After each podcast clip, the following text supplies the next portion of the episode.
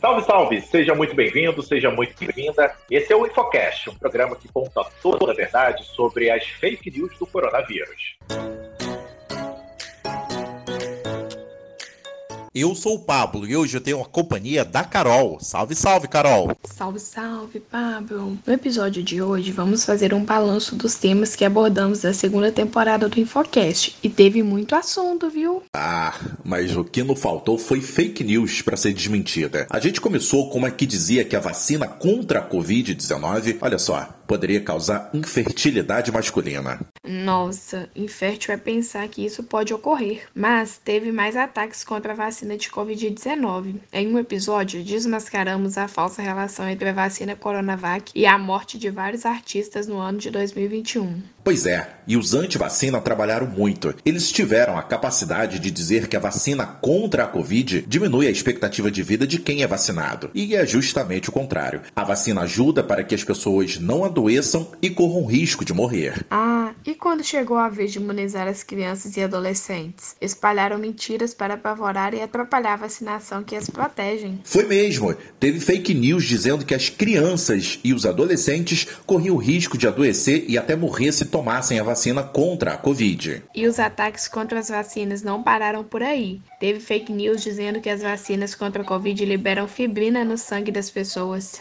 Olha, eu confesso que nessa eu tive que pesquisar o que é fibrina, para descobrir que é uma proteína que causa a coagulação do sangue e ajuda a cicatrização de ferimentos. Ou seja, para causar temor, saíram com essa de que a vacina coagula o nosso sangue. E o que dizer da associação entre vacina e contaminação com AIDS? Pois é, teve isso também como assunto de mais uma mentira que foi contada. E se aproveitaram até da tragédia da queda do avião da cantora Marília Mendonça para atacar as vacinas. Disseram que o piloto teve um mal súbito durante o voo porque dias antes tinha tomado a vacina contra a Covid. Que absurdo, viu? E para fechar esse conjunto de ataques contra a vacina, teve fake news contra a vacinação da Pfizer, aquela que foi menosprezada pelo governo federal lá no início da pandemia, se lembram? Criaram a mentira de que a segunda dose dessa vacina diminuía a imunidade de quem a toma. Nossa, mas foi um ataque intenso contra os vários tipos de vacina da Covid. Tem até uma fake news dizendo que a variante Omicron é a mais severa em quem se vacinou.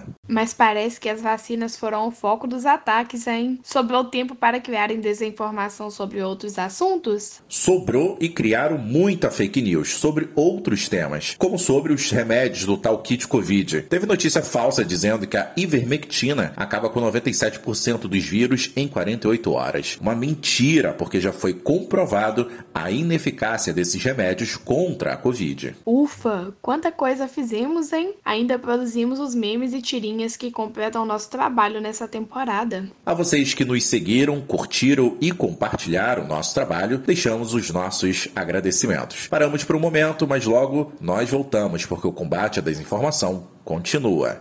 Até a próxima!